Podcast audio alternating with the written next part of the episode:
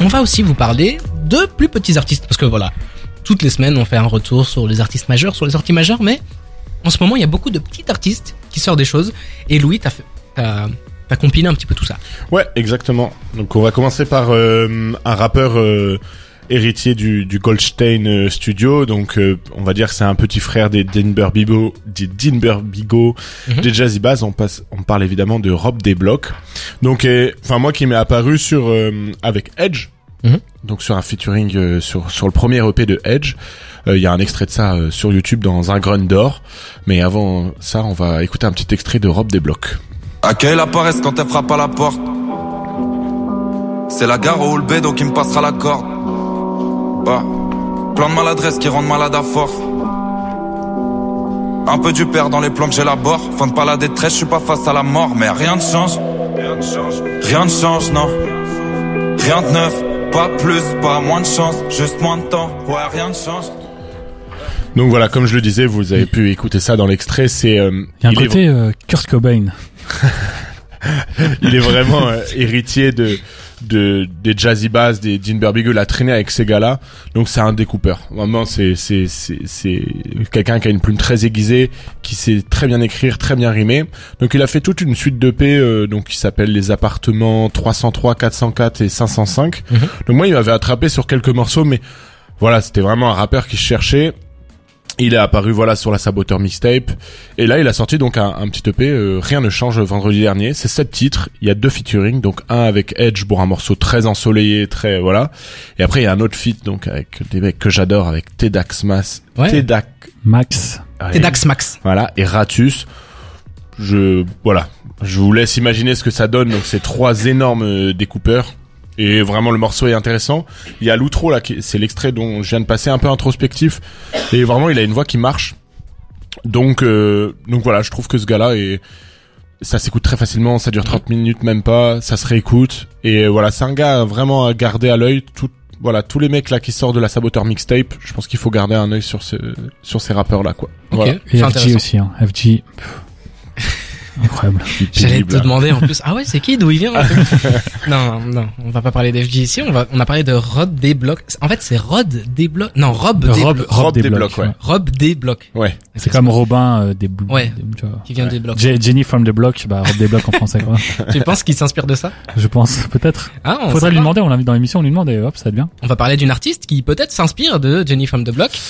Eh bien, on va parler de Baby Solo 33, 33 pour euh, son département, donc euh, la Gironde, Bordeaux. Donc, il a sorti son premier album euh, Sad Baby Confession, et puis Mhm. on va s'écouter le clip, euh, enfin l'extrait de Sad Baby, Fake Blood. Fake Blood. On ne le fait pas pour la fame, fait tout par amour. Ils font de la musique pour dire des trucs à la mode. Je les vois dans la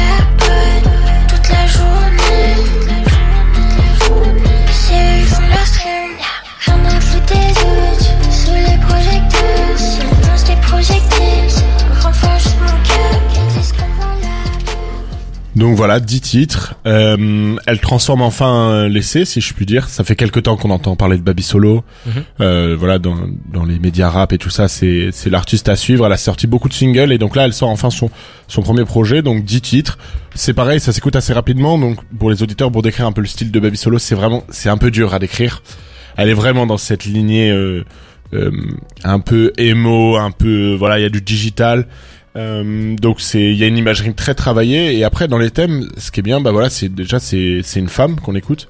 C'est euh, la génération qui accepte sa féminité qui accepte euh, voilà de, de parler de relations sexuelles de parler de, de relations amoureuses.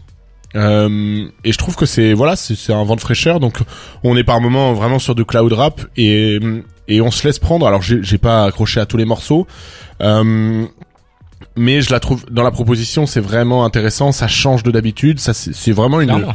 c'est un bonbon quoi. T'écoutes ça c'est ça dure Ouais. une demi-heure c'est vraiment très agréable et je pense qu'elle a un, un bel avenir devant elle quoi. Mais ce qui est fou avec cette génération là en tout cas c'est qu'ils arrivent déjà avec des produits hyper finis dès le premier dès le premier album quoi. Et là il y a déjà l'imagerie est, est travaillée les prods sont travaillés.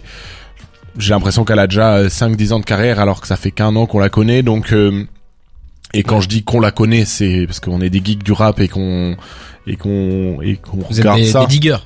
Voilà, mais euh, mais elle a quelque chose en plus. Alors après, il faut accrocher avec ce style-là, mais Ouais. euh, mais voilà, allez écouter. euh, ça dure pas longtemps, ça, ça vaut le coup, ça vaut ça. le coup d'écouter. Et puis rapidement pour parler de ce style-là, moi je trouve c'est quand même c'est fou parce que là-dedans on l'entend et ok ça va dans tous les sens, c'est un petit peu enfantin, enfin euh, comme on veut, mais il y a quand même toutes les influences. Enfin, on ressent tout- toutes les années qu'on vient de vivre dans le rap. Donc euh, le côté SoundCloud, puis le côté emo et le côté trap, enfin le côté cyber, tout se mélange et euh, converge dans dans ouais, ce dans ce style-là. Je sais même pas comment on appelle. C'est quoi C'est de l'hyper pop C'est C'est un melting pot. c'est un melting pot d'hyper pop. Enfin bref, euh, plein ouais, de termes un petit peu t'as de l'hyper pop, t'as du cloud, t'as euh, Ouais, c'est un mélange de toutes les influences qui ont fait du bruit récemment, tout ce qui est un petit peu niche et qui, voilà. euh, ouais, et, et ils tirent leur, en plus ils tirent leur, euh, comment dire, ils tirent leur euh, leur inspiration des, des des vieux trucs quoi, des vieux groupes Mhm. de rock, des trucs un peu punk des années R&B 2000. et tout, les Gwen Ouais, Stefani de l'époque.